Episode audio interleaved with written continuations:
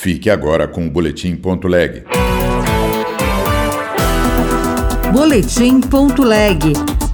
As últimas notícias do Senado Federal para você.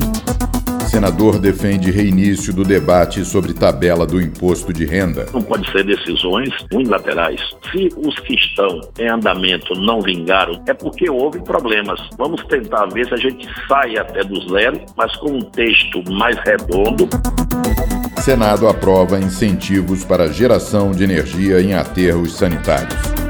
Eu sou Fernando Ribeiro e este é o Boletim.leg. O ministro do Trabalho, Luiz Marinho, informou que o governo pretende fazer uma mudança gradual na tabela do imposto de renda congelada há sete anos.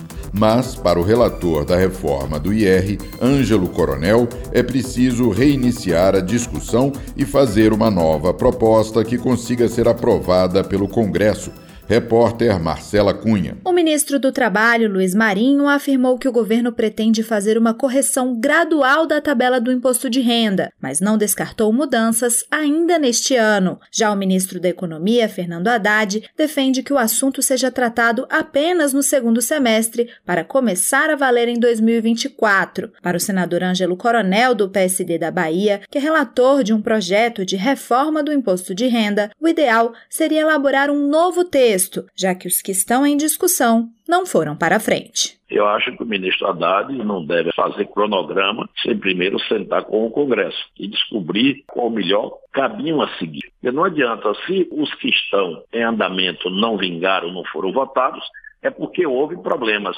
Vamos tentar ver se a gente sai até do zero, mas com um texto mais redondo, para que ele pega, flua normalmente dentro do Congresso Ângelo Coronel disse ainda que o governo precisa buscar novas fontes de receita para conseguir ampliar a faixa de isenção. Ele sugere a legalização dos jogos no país, que tem potencial de gerar 70 bilhões de reais por ano, além de um maior controle nas fronteiras, para garantir que quem traga produtos de fora também pague todos os impostos. Desde 96, a tabela do IR acumulou uma defasagem total de 148%, com a correção pelo índice integral da inflação, deveriam ser isentos de pagar o tributo todos os brasileiros que recebem menos de R$ 4.683. O Senado aprovou incentivos para a geração de energia elétrica e biogás a partir de resíduos sólidos em aterros sanitários.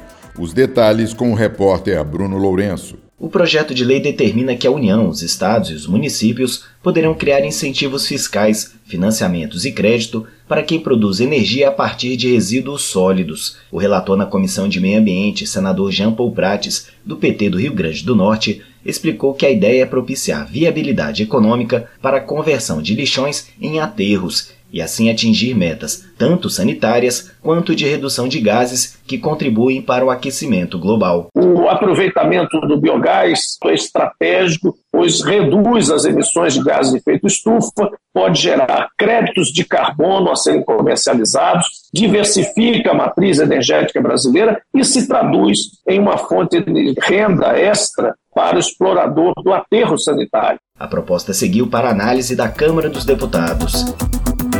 Reeleito, Davi Alcolumbre assumirá em fevereiro seu segundo mandato como senador. Para ele, o combate às desigualdades sociais e o desenvolvimento econômico do Amapá serão prioridades. Repórter Luiz Felipe Liázebra. Reeleito para o segundo mandato de senador, Davi Alcolumbre, do União do Amapá, já foi vereador e deputado federal por três mandatos. No Senado, desde 2015, assumiu relatorias importantes e cargos de destaque, como a presidência do Senado no biênio 2019-2021 e a presidência da Comissão de Constituição e Justiça. Em depoimento, afirmou que vai se dedicar no novo mandato com a diminuição das desigualdades e com o processo de desenvolvimento econômico do Amapá. Compromisso de fazer um novo mandato, um mandato focado na diminuição das desigualdades sociais, um olhar social para a saúde pública do Amapá, sem descuidar das outras áreas, mas tendo a certeza absoluta que nós precisamos fazer do Amapá o estado que todos merecemos. O processo de desenvolvimento econômico do Amapá começa agora. Mais uma missão: gerarmos emprego, gerarmos renda e melhorarmos o ambiente para a gente poder ter um estado mais justo, com menos desigualdade A primeira suplência do senador reeleito permanece com seu irmão, José Samuel Alcolumbre, o Josiel, e a segunda suplência será ocupada por Breno Barbosa Chaves Pinto. Outras notícias estão disponíveis em senado.leg.br barra rádio. Você ouviu Boletim.leg.